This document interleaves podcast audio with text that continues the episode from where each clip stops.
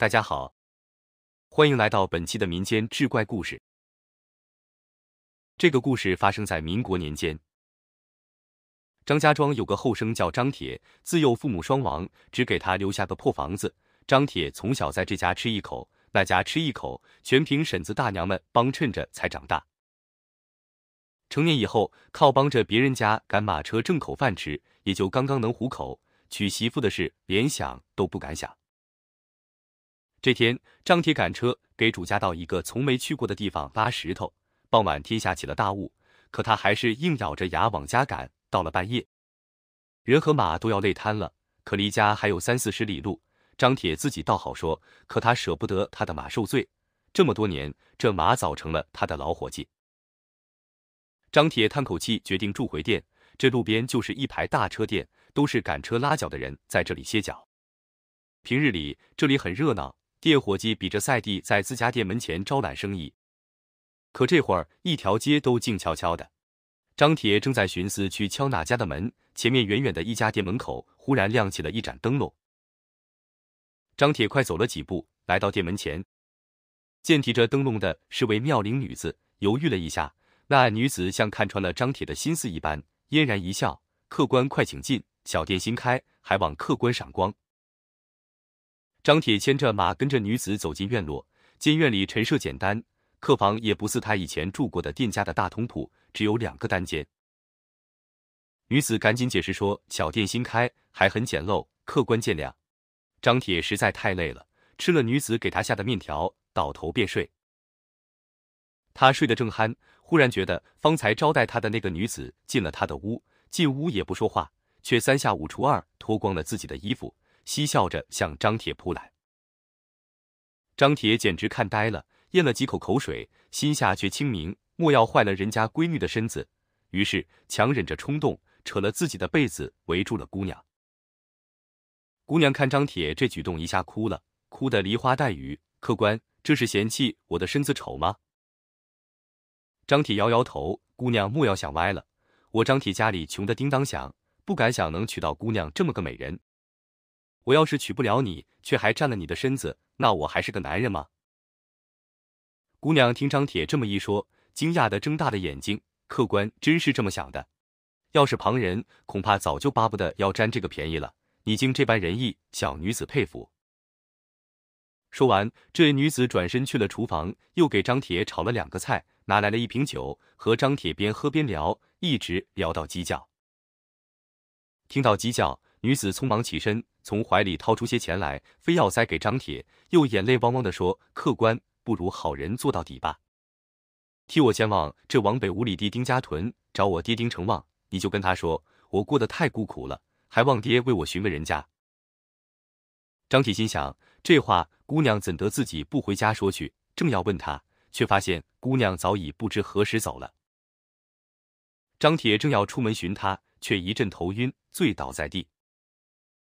等张铁醒时，发现自己躺在荒地上，他的马拴在不远处的树上，一帮赶大车的都围着他瞧稀奇。一个上了点岁数的大哥问他：“兄弟啊，你躺的这地方隔三差五不太平呢。这儿的人都说这里有座孤女坟吓唬人，所以我们赶大车的要么早早从这过去，晚了就找个相熟的店家住下，生怕被这孤女缠上。你快说说这是咋回事啊？”张铁抓抓头皮，把昨晚的事一五一十给大伙说了一遍。大伙啧啧称奇，难怪那些人都被吓坏了。原来他们是贪恋人家美色，对人家起了歪心呐。虽然那帮赶大车的说的有鼻子有眼的，可张铁还是不信昨晚他住了鬼店。他默默套上马车，悄悄把怀里姑娘塞给他的钱拿出来看。这一看，吓了一大跳，哪里有什么钱？分明是几张纸钱。张铁这时候才真正害怕起来，狠狠给了马屁股一鞭子，那马立刻跑起来。马跑出去了有十里路，张铁渐渐平静了下来。想到昨晚曾答应姑娘带话给他父亲，心想，反正也答应了人家，管他是人是鬼，还是说到做到吧。于是，一把把马带住，调转方向前往丁家屯。到了丁家屯，张铁打听到丁成旺家。说他闺女让给他带个话，丁成旺听了张铁的话，吓了一大跳。听张铁描述，这女子却是自己去世多年的闺女。原来丁成旺的大闺女翠云二十岁时被人骗，失了身，自己气不过，投水而死。丁成旺一家自闺女去世后伤心不已，渐渐的都不愿意去闺女的坟前。听张铁说，闺女说自己孤苦，希望父亲给找个好人家。丁成旺老泪纵横，叹着气说：“孤女坟事不太平啊，都怪我们忽略了这事。”丁成旺喊老太太给张铁烙了白面烙饼，炒了鸡蛋，以表感谢。张铁赶着马车回家以后，很快就把这事抛在了脑后。规规矩矩的赶着他的大车，一个人过日子。三三个月后，丁成旺竟亲自上门找上了张铁，说要把自己的小女儿翠芝许配给他。张铁听了这找上门来的好事，惊得眼珠子都要掉下来了，结结巴巴的说：“可我家穷啊，您看看这破房子。”丁成旺摆摆手，对张铁说：“我把翠云许给了我们村刚去世的一个小伙子，已经迁进他家的坟地了。”迁坟那天晚上，翠云给我托了个梦，让我把翠芝嫁给你，说你是个好人，值得托付，说别让妹妹像她一样瞎了眼被人骗，我这才来找你提这门亲事。